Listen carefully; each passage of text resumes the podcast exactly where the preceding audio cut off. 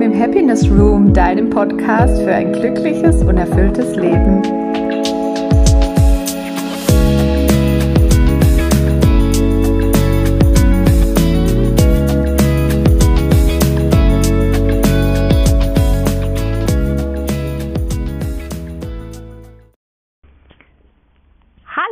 Herzlich willkommen. So schön, dass du heute wieder dabei bist bei dieser Folge. Es ist mal wieder eine Interviewfolge und zu Gast ist heute die fantastische Frau Dr. Christina Risse. Und ich freue mich so sehr, dass Christina zu diesem Podcast-Interview zugesagt hat. Ich bin hier echt in der Wohnung getanzt, als ich die Zusage bekommen habe. Christina ist Kinderärztin, kommt aus der Schulmedizin und hat jetzt in die Kinderpsychologie gewechselt und ich freue mich wahnsinnig auf das Interview und hörst dir an. Ich wünsche dir sehr viel Spaß. Schön, dass du da bist. Ich freue mich sehr und ja, sag doch sehr gerne ein paar Worte zu dir. Wer bist du? Wo kommst du her? Was machst du? Da würde ich mich sehr freuen. Ja, liebes Svenja, vielen Dank für die Einladung. Ich freue mich auch total da zu sein.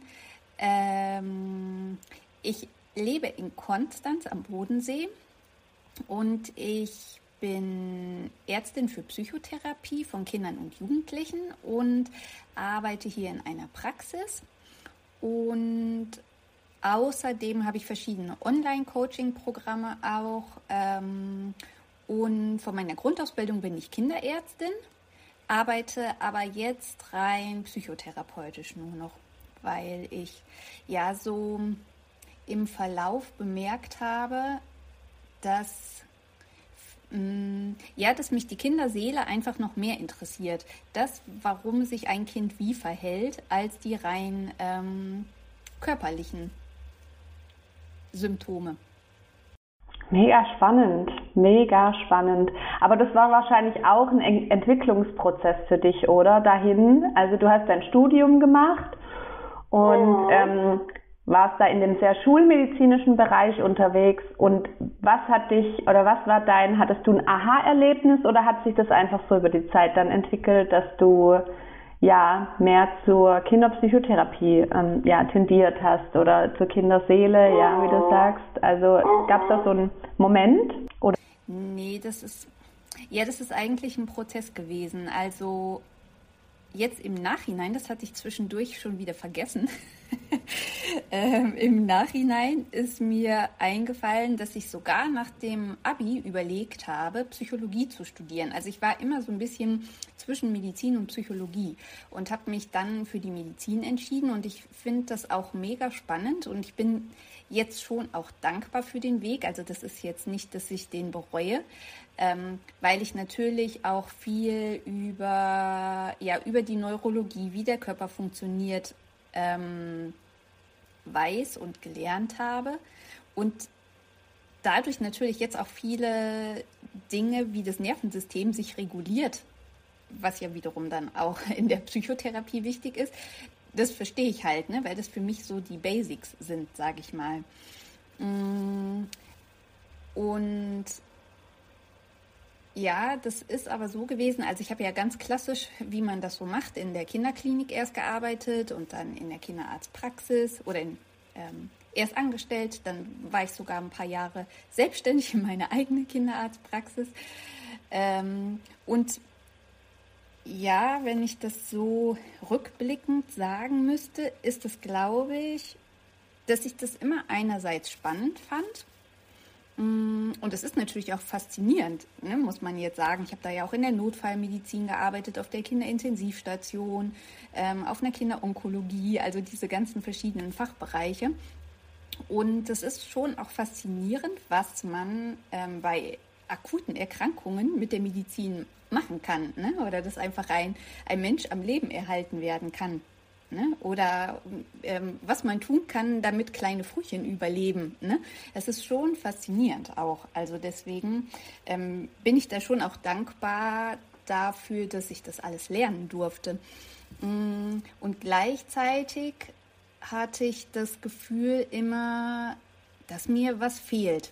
Das ist, und ich konnte das gar nicht so richtig benennen. Ich hatte auch oft das Gefühl, dass ich wie so ein ähm, Papagei in der, in der ganzen Medizinwelt bin. Also ich habe mich immer so ein bisschen anders gefühlt als meine Kollegen. Also ich mochte die gerne. Ne?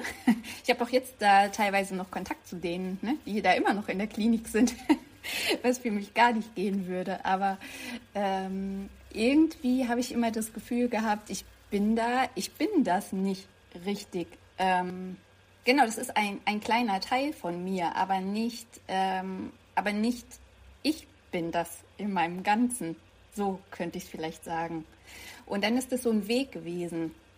Dann habe ich, ähm, dann habe ich erst gedacht, äh, vielleicht kann ich das dann noch mehr ausleben in, in der Praxis. Ich hatte, das ist eine ganz kleine Kinderarztpraxis gewesen, die ganzheitlich orientiert war, ähm, wo man ja eigentlich so denkt, ach toll, aber dann, ähm, dann hatte ich die und hatte wieder so das Gefühl, das ist es eigentlich nicht.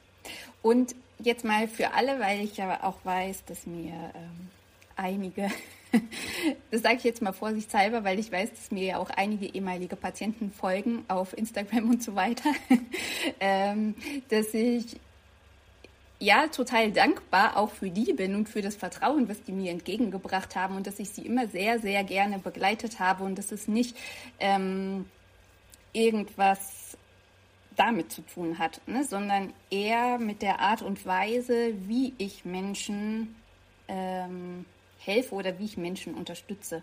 Und das, ähm, dass ich das, glaube ich, auf meine eigene Art noch besser in der Psychologie machen kann oder in der Psychotherapie.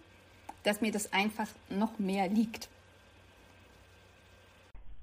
Wow, mega, mega spannend finde ich das, denn ich sehe unser Leben ja als wirklich wie so ein Puzzle und das waren jetzt sozusagen dann deine Puzzleteile erstmal, ne? Also du hast das Puzzleteil der Schulmedizin gewählt, ich glaube, es ist ja auch so, dass du erstmal Medizin studierst und dann die Fachrichtung mhm. wählst. Ne? Das heißt, ja, genau, das war genau. schon ein Findungsprozess und ähm, mhm. dann ging es weiter übers Krankenhaus und über die Praxis und es waren alles so Puzzleteile und die fügen sich so zusammen. Und genau. also was ich dazu sagen muss, ich finde sie ja super mutig, diese Schritte zu gehen, denn du beginnst ja immer wieder was Neues oder gehst in so einen Veränderungsprozess und ganz viele Menschen mhm. haben ja mhm. Angst, so sehr Angst vor Veränderungen. Mhm. Aber da ist ja der Punkt, wo die Magie passiert und wo man feststellt, mhm. wow, krass, ich bin jetzt irgendwie meinem ähm, Puzzle irgendwie ein Stück näher. Ich erkenne schon so ein kleines ähm, Bild, das da entsteht. Und das ist mega mhm. schön. Mhm. Ja, total.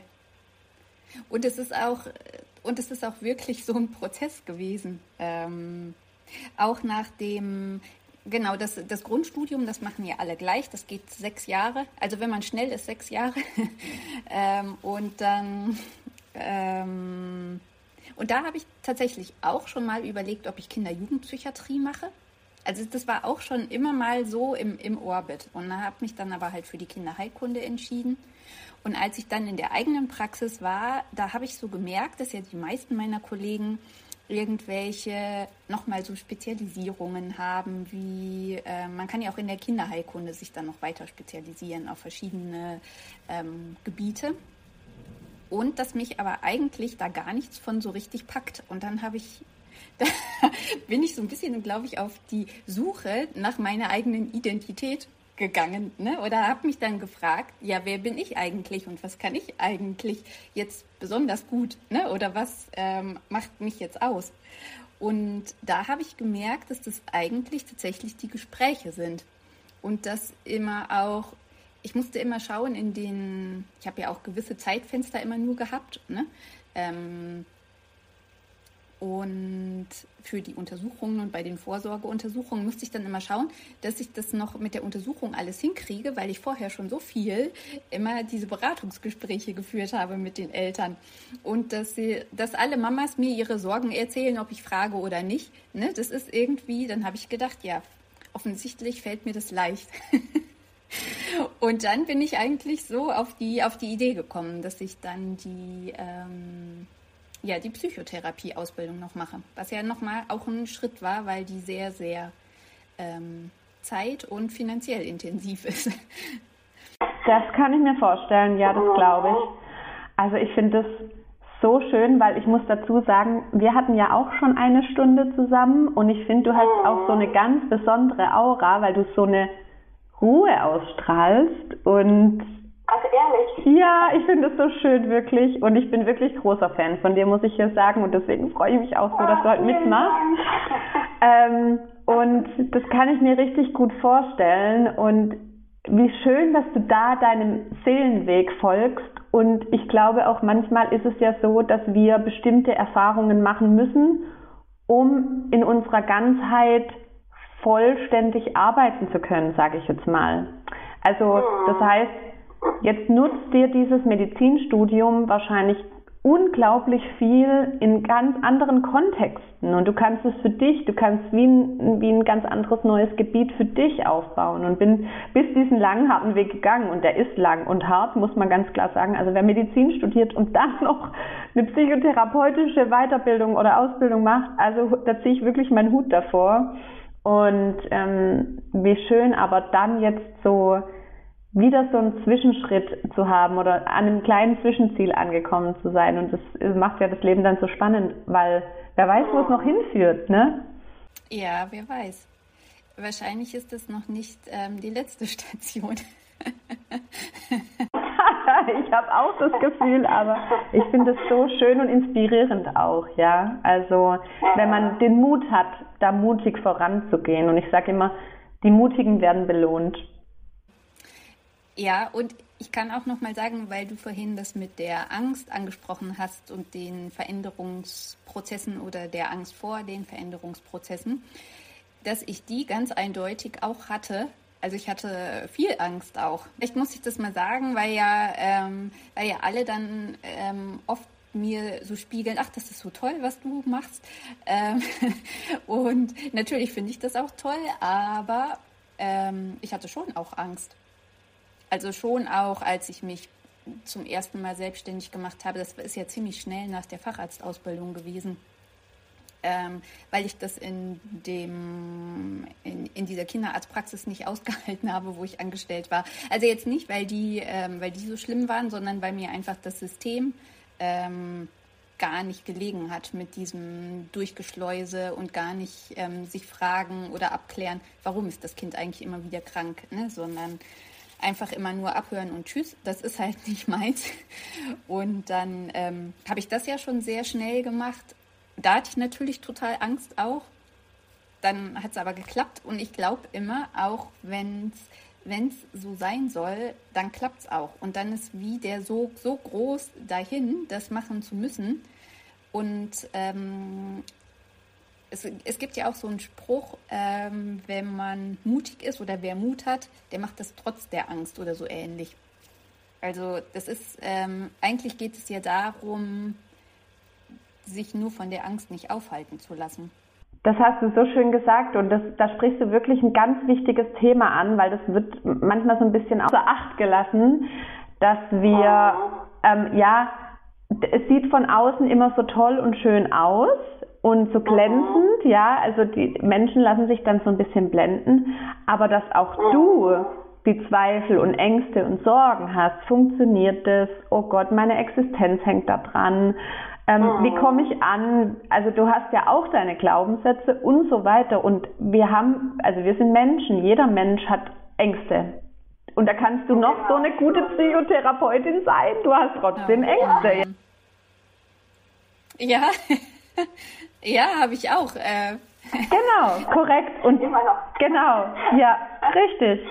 Und das meine ich mit, ähm, die Mutigen werden belohnt, wenn wir es schaffen, unsere Ängste ja da durchzugehen und mit denen zu tanzen und, und zu sagen, komm, ja, du darfst mein Begleiter sein und vielleicht beschützt du mich auch vor manchen, manchen Dingen. Aber komm, lass uns das irgendwie angehen. Trotzdem, ich will das so sehr und ich gehe durch die Angst durch. Und ich glaube, das ist der Punkt, woran viele scheitern, die vielleicht super schöne, ähm, inspirierende Ideen haben, aber dann sagen, oh nee, ich traue mich das irgendwie Wichtig ist, dass ja? wir eigentlich immer an unsere Vision glauben und dass wir uns davon nicht aufhalten lassen. Und natürlich ist es jetzt nicht immer easy, aber das ist dann vielleicht auch die Prüfung, wie sehr willst du es eigentlich? Ja, richtig, absolut, genau. Weil natürlich gibt es auch immer Leute, die finden das scheiße, aber es. Korrekt, und das ist aber auch ein Prozess, das zu erkennen, ne? Ähm, sich davon nicht beeinflussen zu lassen oder zu sagen, oh je, jetzt finden meine Eltern, die halt vielleicht irgendwie ein Wertesystem der Sicherheit haben, weil es äh, Nachkriegsgeneration ist, die finden das richtig scheiße, dass ich mich jetzt gerade in eine Selbstständigkeit stürze, weil das hat noch keiner in meiner Familie gemacht. Oh, okay, ich mach's lieber nicht. Ja, also ähm, sich davon zu lösen und wirklich seinem Ruf zu folgen, ähm, das erfordert wirklich Mut und ist aber so schön, ja. Das ist ähm, das, was ich auch immer wieder merke. Ich habe es ja jetzt schon ein paar Mal gemacht, so solche Entscheidungen. Und das ist eigentlich, ich empfinde das immer so, dass das Leben einen immer wieder auffängt, wenn man, wenn man sich einfach traut, die, die Schritte zu gehen oder den eigenen Impulsen zu folgen.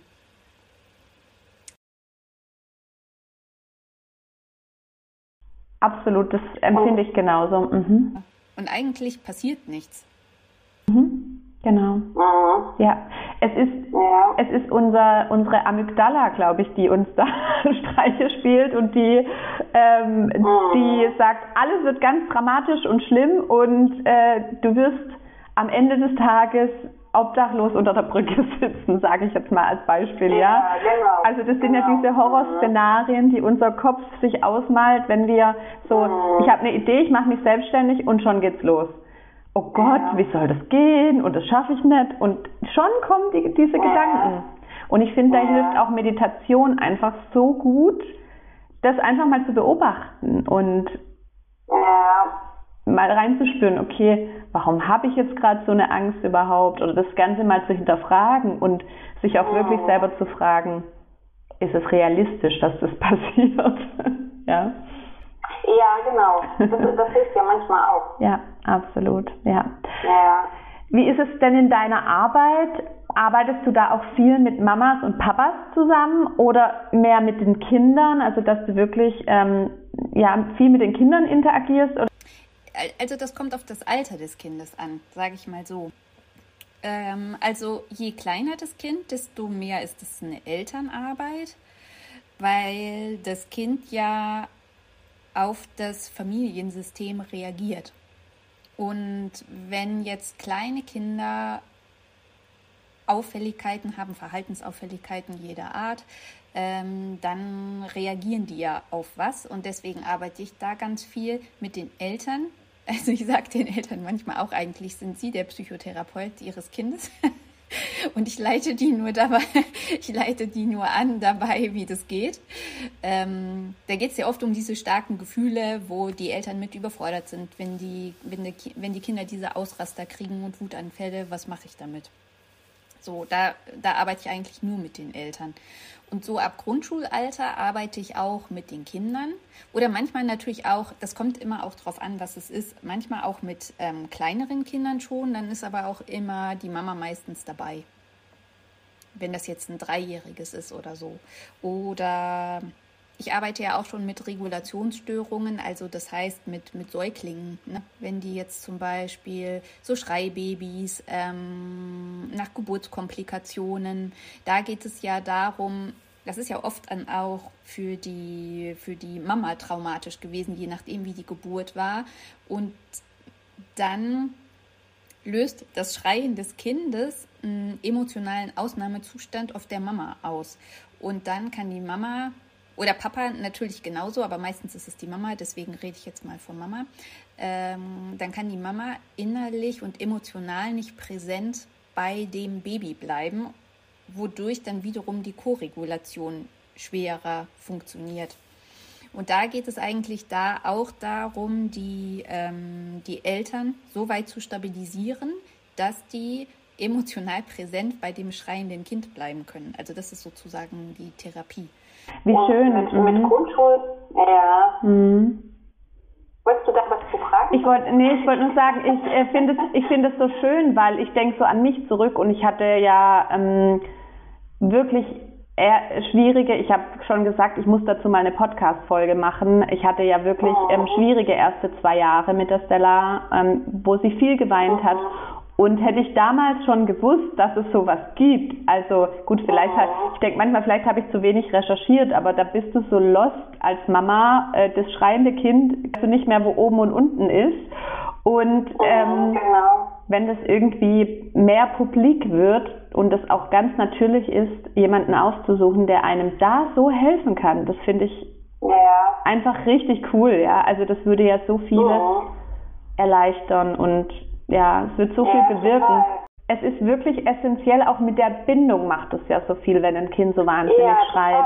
Ja, und wenn dann auch noch die Geburt schwierig war, genau, richtig, und je früher, desto besser. Das heißt, wenn ich da, wenn ich ein Schreikind habe, das irgendwie drei Monate alt ist und das schreit dauerhaft ähm, und ich komme mit einem halben Jahr zu dir in die Praxis, ähm, oh. kann ich da schon ansetzen und, und habe vielleicht, ähm, keine Ahnung, ein, eine Therapiezeit bei dir von einem halben Jahr, sage ich jetzt mal. Ich weiß nicht, ob das realistisch ist. Das musst du mir gleich nochmal sagen. Ja, oft, oft ist sogar weniger.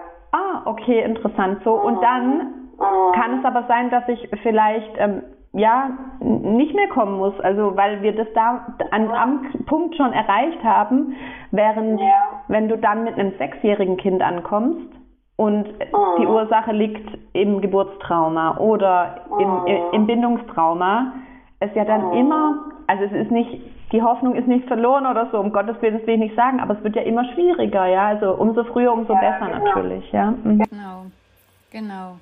Das ist so, ich äh, sage immer, das ist wie so eine Zwiebel, ne? wenn wenn das Problem schon im Säuglingsalter entsteht, dann legen sich wie so Zwiebelschichten oben drüber und dann wird es halt immer komplizierter.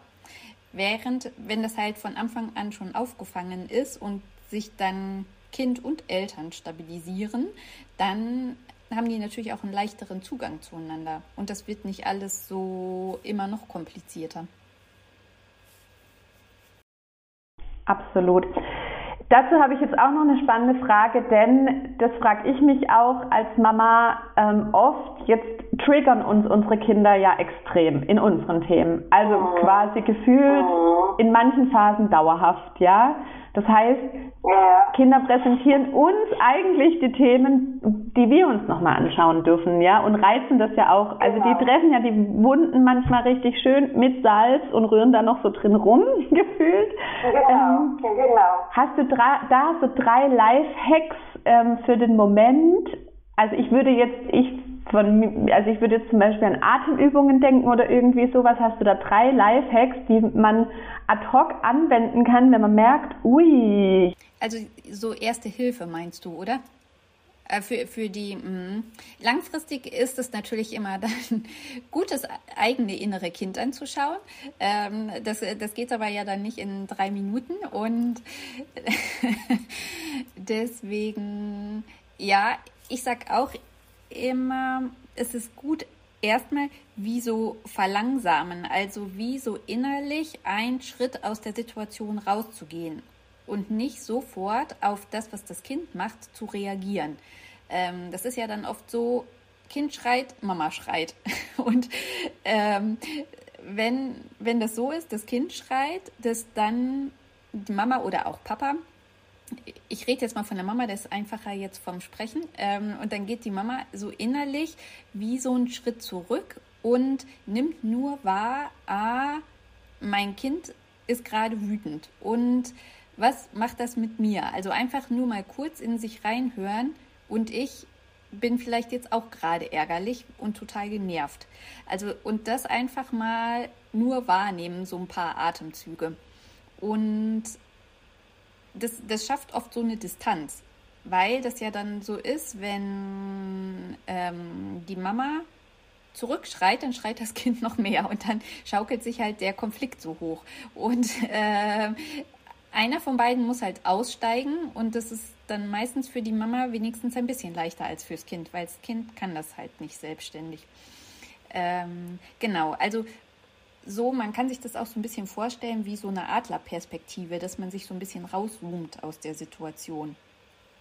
und, und eben atmen, das hast du ja gerade auch schon angesprochen. Ähm, da ist es immer gut, tief in den Bauch zu atmen. Da, das ist nachweislich so, da gibt es auch Studien drüber, dass das, das ähm, parasympathische Nervensystem aktiviert. Das ist ja unser Entspannungsnervensystem im Körper. Ähm, dazu kann man auch noch eine, eine Hand auf den Bauch legen und ganz tief zu der Hand auf dem Bauch hinatmen. Einfach mal so vier tiefe Atemzüge. Ähm, was auch hilft, ist mal einen Schluck Wasser trinken, sich kaltes Wasser über die Handgelenke laufen lassen. Einfach mal kurz so, ähm, so sich so einen Moment rausnehmen. Und genau, wenn, wenn die Eltern das Gefühl haben, das Kind triggert mich jetzt so, dass ich halt entweder zurückschreie oder mich selber nicht mehr beherrschen kann, dann dürfen die auch ruhig kurz rausgehen. Also es ist ja immer wichtig, dass Kinder in den Gefühlen begleitet werden und nicht alleine gelassen werden. Das ist grundsätzlich so. Aber wenn die Eltern eben selber so am Anschlag sind und das gerade einfach nicht können, dann geht das ja auch manchmal leider nicht auf Kommando. Ne? Und, dann, und dann ist es schon gut, auch erstmal kurz für sich selbst zu sorgen, so wie die im Flugzeug, die immer sagen, mit der Sauerstoffmaske, die muss halt erstmal auf die eigene Nase, sonst ähm, bringt es halt nichts anderem zu helfen. Und wichtig ist immer, dass dem Kind nur klar zu kommunizieren und, und wertfrei und keine Schuldzuweisungen dem Kind zu machen. Also, also nicht sagen, du böses Kind, du bist jetzt so schlimm, dass ich rausgehen muss, sondern das Wichtige ist immer, dass die Verantwortung bei den Eltern liegt und die Eltern das auch so formulieren sollten. Ähm, nämlich zum Beispiel, du, mir geht es gerade nicht gut und ich gehe jetzt kurz raus und dann komme ich wieder und bin für dich da. Also einfach so ein paar einfache, klare Sätze, die auch kleine Kinder verstehen. Genau, weil sonst ist es oft so, dass die Kinder dann Panik kriegen und auch hinterherlaufen, ähm, und sagen, nein, bleib hier. Und dann äh, schaukelt sich das auch so hoch. Ne? Und dann emotionaler Strudel äh, 3000, ne? Dann ist es wirklich so ja, Kind genau. im Strudel, Mutter im Strudel, alle im Strudel und ja, genau. gefühlt kommt keiner mehr raus, ja. ja. Gibt es eigentlich einen Hintergrund, also oder was ist der Hintergrund aus also da gibt es wahrscheinlich auch mehrere Sichten. Es wird die schulmedizinische Sicht und auch die spirituelle Sicht geben. Gibt es einen Grund dafür, warum unsere Kinder uns so triggern? Also was ist der Hintergrund? Warum gerade? Weil die uns emotional so arg nahestehen? Ähm, im Spirit Grundsätzlich werden wir Menschen ja von Menschen am meisten getriggert, die uns eben emotional sehr nahestehen. Ähm, und das sind natürlich Kinder in einem besonderen Maße für die Eltern. Und aus systemischer Sicht sagt man, dass Kinder dafür da sind oder, oder dass die intuitiv da das System ausgleichen wollen, wo Dissonanzen sind. Also man kann sich das ein bisschen so vorstellen wie so ein Mobile. Und wenn da ähm, die Eltern zum Beispiel bestimmte emotionale Schieflagen haben in sich, die ihnen aber vielleicht gar nicht bewusst sind durch ihre eigenen Kindheitserlebnisse oder sonstiges, ähm, dann positionieren sich Kinder automatisch so, wenn die neu in die Familie kommen, dass das System wieder ausgeglichen ist. Und das machen die natürlich unbewusst. Ähm, das ist ja so, dass die ja, dass uns ja nur ein ganz kleiner Prozentsatz an unseren Themen tatsächlich bewusst ist. Und das, was wir, wie, wie wir uns verhalten, das ist ja zum großen Teil unbewusst. Das ist der Rieseneisberg unter Wasser. Und die Kinder spüren aber halt den ganzen Eisberg und nicht nur die Spitze, die oben rausguckt. Und dementsprechend verhalten sie sich auch so. Und eigentlich sagen sie mit ihrem Verhalten, Mama und Papa, guckt dahin, wo ihr Themen zu klären habt damit unterm Strich das System heilt. Also eigentlich ist alles in unserem Leben darauf ausgerichtet. Ähm, also aus, aus, systemischer Sicht ist das so, aber auch ähm, energetisch, dass es halt, dass es nach Heilung strebt. Und Kinder helfen da letztendlich bei. Und ähm, die machen das nicht immer auf so eine sanfte Art und Weise. Aber, aber dann kann man halt auch nicht mehr weggucken. Und stimmt, also weggucken kann man da nicht mehr. ja, das stimmt. Und aus ähm, psychologischer Sicht ist es so, dass das ähm, jetzt tiefenpsychologisch betrachtet, also ich bin ja tiefenpsychologisch ausgebildet von der ähm, Grundausbildung, ähm, ist es so, dass unsere Kindheitserlebnisse im ja, impliziten Gedächtnis abgelegt werden, so kann man das sagen. Und dass wir sogenannte Repräsentanzen in uns speichern, so nennt man das. Und das sind eigentlich Erfahrungen, wie unsere Eltern mit uns umgegangen sind woran wir uns aber auch oft nicht erinnern. Aber das ist dieses klassische auch, ähm, was man immer sagt, dass das deswegen das erste Lebensjahr eben so besonders wichtig ist, aber auch die ersten sechs Jahre sind auch sehr wichtig, ähm, und dass wir uns automatisch so verhalten und auch Kindern gegenüber verhalten, wie ähm, wir das erfahren haben selber als Kind. Ohne dass, ähm, ohne dass wir uns an konkrete Sachen da erinnern. Aber das ist so, dass ähm, wenn man zum Beispiel einfühlsam mit einem Baby spricht, kann man das automatisch eigentlich nur, wenn das selber, wenn man das selber so erlebt hat. Es gibt ja manchmal auch Erwachsene, die wissen gar nicht, was mache ich denn jetzt mit so einem kleinen Kind. Also dieses klassische Baby-Talking. Ne?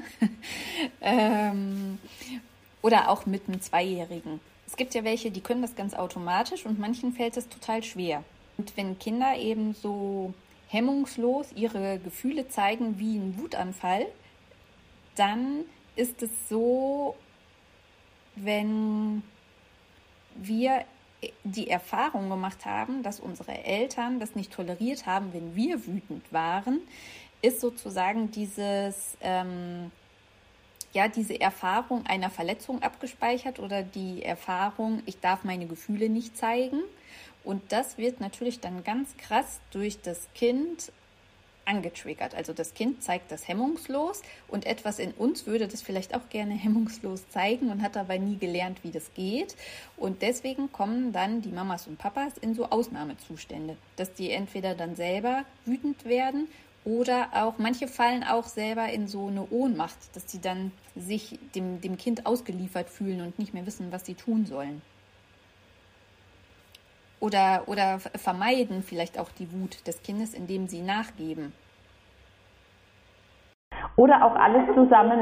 Ne? Also das geht tatsächlich, ähm, kenne ich das von mir auch, dass ich mal dann ähm, Dinge durchgehen lasse, sage ich jetzt mal, die ich vielleicht nicht durchgehen lassen würde, würde sie mich gerade nicht so sehr triggern. Mal ähm, werde ich selber wütend, mal, also das ist, glaube ich, auch situationsabhängig, welcher Triggerpunkt gerade angeht, ne? Also. Ja. Ähm, du hattest neulich ähm, so einen schönen Post. Ich äh, schlage jetzt mal so ein bisschen den Bogen, ähm, nämlich ja. Schulmedizin und Spiritualität. Ja. Und äh, wie das übereinkommt. Und ja, da wollte ich mich, wollte ich dich gerne mal dazu ähm, fra dich fragen, was bedeutet Spiritualität für dich und wie kom kombinierst du das in deinen Settings oder auch, ähm, ja, hast, hattest du das schon in der Schulmedizin mit auf dem Schirm, in deiner eigenen Praxis oder jetzt ähm, erst jetzt in der Praxis? Ähm, das würde mich. Also auf dem Schirm hatte ich das immer. ähm, also ich meditiere, glaube ich, schon seit ich, keine Ahnung, 20 bin oder so. Und ich persönlich, oder ich kann ja das, das vielleicht erstmal sagen, also für mich persönlich ist das jetzt auch keine bestimmte Glaubensrichtung, der ich folge, sondern das ist ähm, jetzt im Moment mache ich so, das hat natürlich über die Jahre sich immer so ein bisschen verändert. Jetzt im Moment mache ich eigentlich ganz viel stille Meditation, nur, nur stilles Sitzen. Also schon auch so Mindset-Sachen. Ähm, mal gerade, was so ansteht. Ne? Aber letztendlich ist die, das ohne dass es nicht geht, das ist die Stille eigentlich. Ich, ich mache auch manchmal so Retreats, so im, aus dem Zen und Vipassana-Bereich, so diese Sachen. Ähm, genau. Und ich, ich bin aber jetzt nicht, dass ich, dass ich jetzt sagen würde, ich bin jetzt Buddhistin oder so, sondern ich nutze eigentlich diese verschiedenen Gelegenheiten nur, um in die Stille zu gehen. Mache das aber auch für mich alleine. Ähm, genau. Und, und sowas in der Art habe ich eigentlich intuitiv gefühlt schon immer gemacht, ohne dass ich jetzt sagen konnte, das ist jetzt Meditation. Aber ich habe schon immer, auch früher, einfach immer mal so, so Zeit für mich gebraucht. Genau. Und deswegen ist es immer ein Teil von mir gewesen. Das ist natürlich jetzt so, dass das in der, wenn ich jetzt als Ärztin gearbeitet habe, ähm, hatte das insofern jetzt nicht einen Raum, in dem ich das mit den Patienten gemacht habe. Ne? Ähm, aber letztendlich ist Spiritualität ja, weil du das gefragt hast. Also für mich ist das wie so ein Ausdruck unserer Essenz. Also das ist ja jetzt nicht so, dass uns ähm, dass das, was wir jeden Tag machen in unserem Beruf, dass das jetzt nicht spirituell wäre, sondern das ist ja auch so oft einfach so diese Haltung.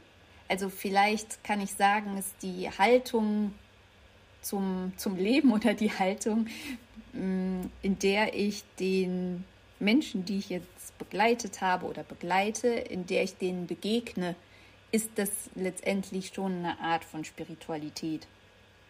Indem ich denen in so einer Haltung begegne, dass ich halt versuche, deren wahres Wesen und deren Essenz zu sehen. So. Und das, und das ist natürlich auch ähm, ja ein Teil vielleicht der, der psychotherapeutischen Arbeit oder in den Coachings. Ähm, mache ich das so. Es ist aber jetzt nicht so, dass ich in der ähm, Psychotherapie oder in, in dem Coaching direkt, dass ich aktiv das anspreche und hinzuhole, sondern nur, wenn es natürlich für jemanden passt. Und meine Erfahrung ist oft, dass ähm, ohne dass ich das ja aktiv anspreche, aber wenn ich jetzt zum Beispiel mit den Jugendlichen arbeite, dass die Jugendlichen oft selber Dinge sagen, wo ich wirklich oft sehr fasziniert bin, die zutiefst spirituell sind.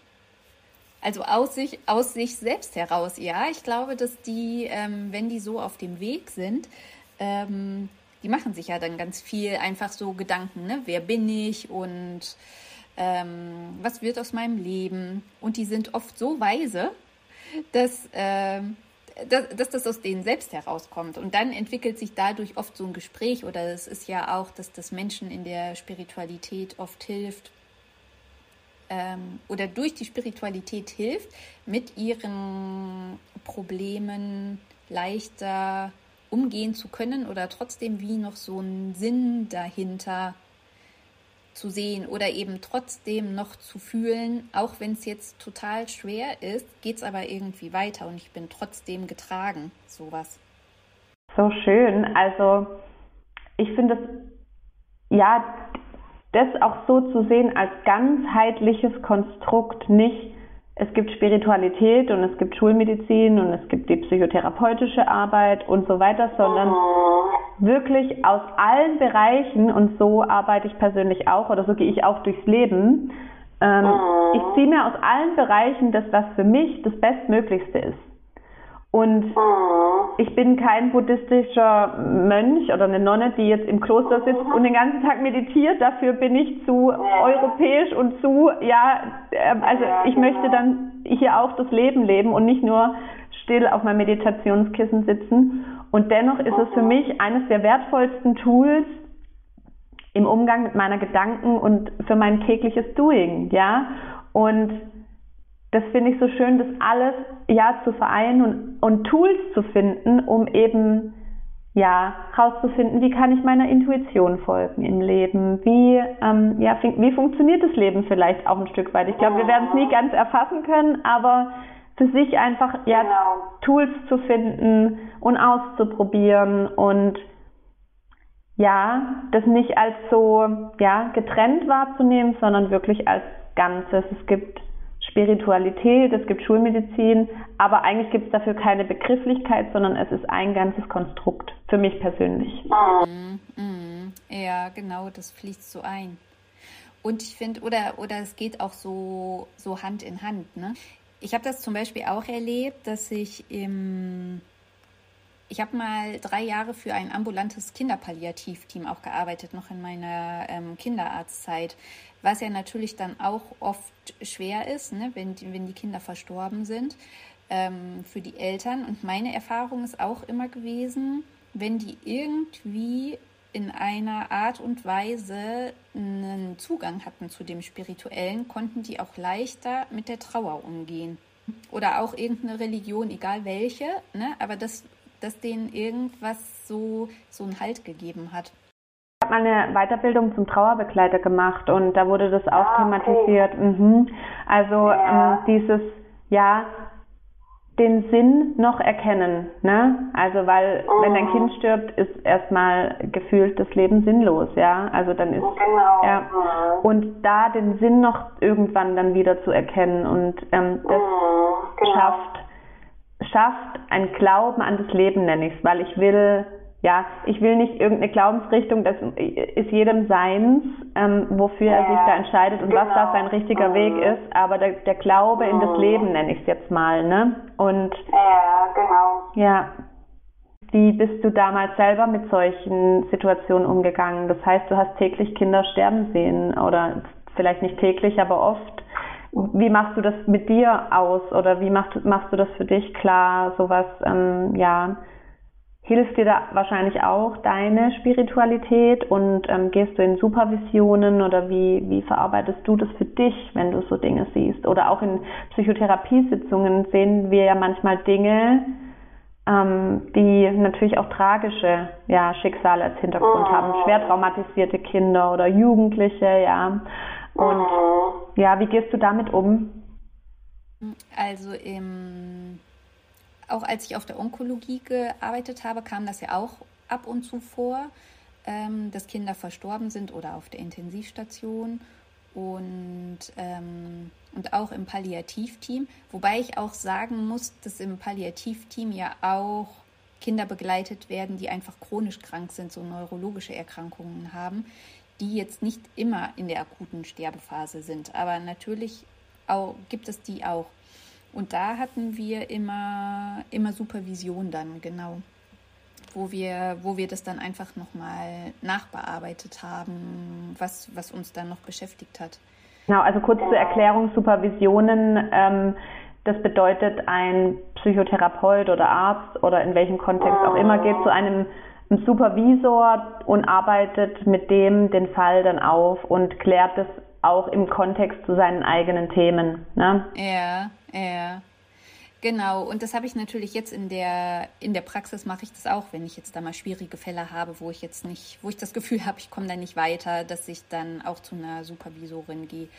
Ähm, und das finde ich total wichtig, dass eben eigene Themen nicht mit den Themen der, ja, der Klienten und Patienten vermischt werden. Und ja, bezüglich des, des Sterbens ist das so, als ich, als ich das erlebt habe, ähm, natürlich auch so gewesen, dass ich die Familien sehr eng über eine gewisse Zeit begleitet habe und dann natürlich auch eine, eine Bindung zu aufgebaut habe zu dem Kind und zu den Eltern. Und ähm, das ist nicht so, dass ich die dann erst drei Tage kannte, ne, wenn es dann soweit war. Und dann bin ich natürlich traurig gewesen auch und ich habe da auch geweint. Ähm, und wichtig ist aber immer, oder ich, und gleichzeitig ist es trotzdem so, dass es mich irgendwie erfüllt hat oder ich wie, was unterm Strich übrig geblieben ist, ist eher so ein Gefühl von Dankbarkeit, dass ich dieses Kind kennenlernen durfte. Also so, das ist so auch gleichzeitig so erfüllend gewesen, dass ich das Gefühl hatte, ich, ich mache den Job und es hat irgendwie einen Sinn. Also das. Ein, ich sag dazu, es macht solche demütig, ja, oder oh. ja, erden einen, ja, weil man selber oh. natürlich dann für sich auch wieder reflektiert, wow, jetzt ist hier gerade, keine Ahnung, ein fünfjähriges Kind an Krebs gestorben, wie dankbar ich sein kann auch, dass ich ja gesund bin und dann fängt man an über sich genau. wieder nachzudenken, ja, und geht in eine Dankbarkeit ganz ja. automatisch und das macht es dann wiederum so tragisch, das Ganze ist aber auch schön, ja, und mhm. ist auch so ein Geschenk. Ich weiß genau, was du damit meinst, ja. Mhm. Ja, ich finde, ähm, da, da, lernt man auch so ein bisschen nochmal anders auf sein eigenes Leben zu blicken und dann sind halt auch so diese alltäglichen Dinge, die oft ein bisschen ärgerlich sind, auch dann einfach mal ein bisschen egal. Ne? Weil ich mir dann auch immer gedacht habe, es gibt jetzt auch Wichtigeres. Wieder zu den ähm, etwas leichteren Themen zurück. ähm, welche Träume und welche Wünsche möchtest du dir noch erfüllen? Also ich würde gerne vielleicht noch mehr reisen und ähm, irgendwie eine, ich weiß noch nicht so genau, wie das umsetzbar ist, aber ich hätte gerne noch ein, ein, ähm, ein Lebenskonzept, wo ich noch flexibler wäre und sozusagen von, von überall aus arbeiten könnte. Zumindest für eine gewisse Weise. Also so die Homebase bleibt, glaube ich, der Bodensee, aber ich kann mir auch vorstellen, mal drei Monate zum Beispiel auf Hawaii zu sein. mein Traum. ja, spannend. Ja, mhm. Ich habe dazu jetzt erst eine Podcast-Folge aufgenommen. Ich spoiler hier jetzt gerade ein bisschen. Ähm, da ist, ja, nee, zu, mein, also zu meinen Träumen. Ich mache so einen Adventskalender jetzt okay. im Dezember und ähm, da kann man sich kostenlos anmelden mit Ressourcenfragen. Und die Ressourcenfragen habe ich für mich im Podcast beantwortet. Also ähm, habe Podcast-Folgen oh. aufgenommen und habe meine Antworten dazu aufgenommen. Und da war eine Frage, ähm, äh, ich muss gerade selber überlegen, was ist einer deiner größten Träume? Und da ist auch Hawaii ganz oben. Also spannend. Ja. ja. Mhm. Ich war ja schon mal da und seit ich da war, will ich immer wieder hin. Also das ist wirklich so besonders. ich habe ja früher fand ich das immer total spießig. Da habe ich immer gedacht, wie kann man zweimal an den gleichen Urlaubsort fahren? und seit ich da war, will ich immer wieder hin. Also das, das ist tatsächlich, auch als ich da weg musste, ist es auch wie so ein Trauergefühl gewesen. Das, das ist, glaube ich, ähm, ein großer Traum einmal. Und auch, mh, mm, ja, ich könnte mir auch noch mm, das vorstellen, noch verschiedene Projekte ähm, natürlich aufzubauen, jetzt im, im, im kinderpsychologischen Bereich ähm, vielleicht irgend ich, das, ist, das ist noch nicht so konkret, ne? aber jetzt so in, in einigen Jahren, wenn ich da so, so träume, könnte ich mir auch vorstellen, wie, wie noch so eine Akademie oder vielleicht irgendeine Einrichtung für Kinder und Familien ähm, und solche Sachen. Vielleicht auch, ich arbeite ja jetzt viel online, vielleicht auch irgendwas vor Ort, sowas in die Richtung. Ähm, dass das ja einfach die, die Familien noch, noch intensiver begleitet oder noch großflächiger, sowas. Das, das wäre jetzt so im, im beruflichen. So schön, dass du dabei warst, dass du zugehört hast bei dem Podcast-Interview mit Christina. Es hat mir super viel Spaß gemacht und es war ein so schönes Gespräch und ja, dafür bin ich sehr, sehr dankbar. Und in zwei Wochen kommt die nächste Folge. Da wird es um die Ressourcenfragen gehen, die ich im Adventskalender täglich zur Verfügung stelle. Und ich werde die für mich selber beantworten. Also und euch quasi die Antworten teilen. Und dann wird schon Mitte Dezember sein. Wahnsinn, wie die Zeit vergeht. Und ich wünsche dir eine schöne, schöne Zeit und bis in zwei Wochen.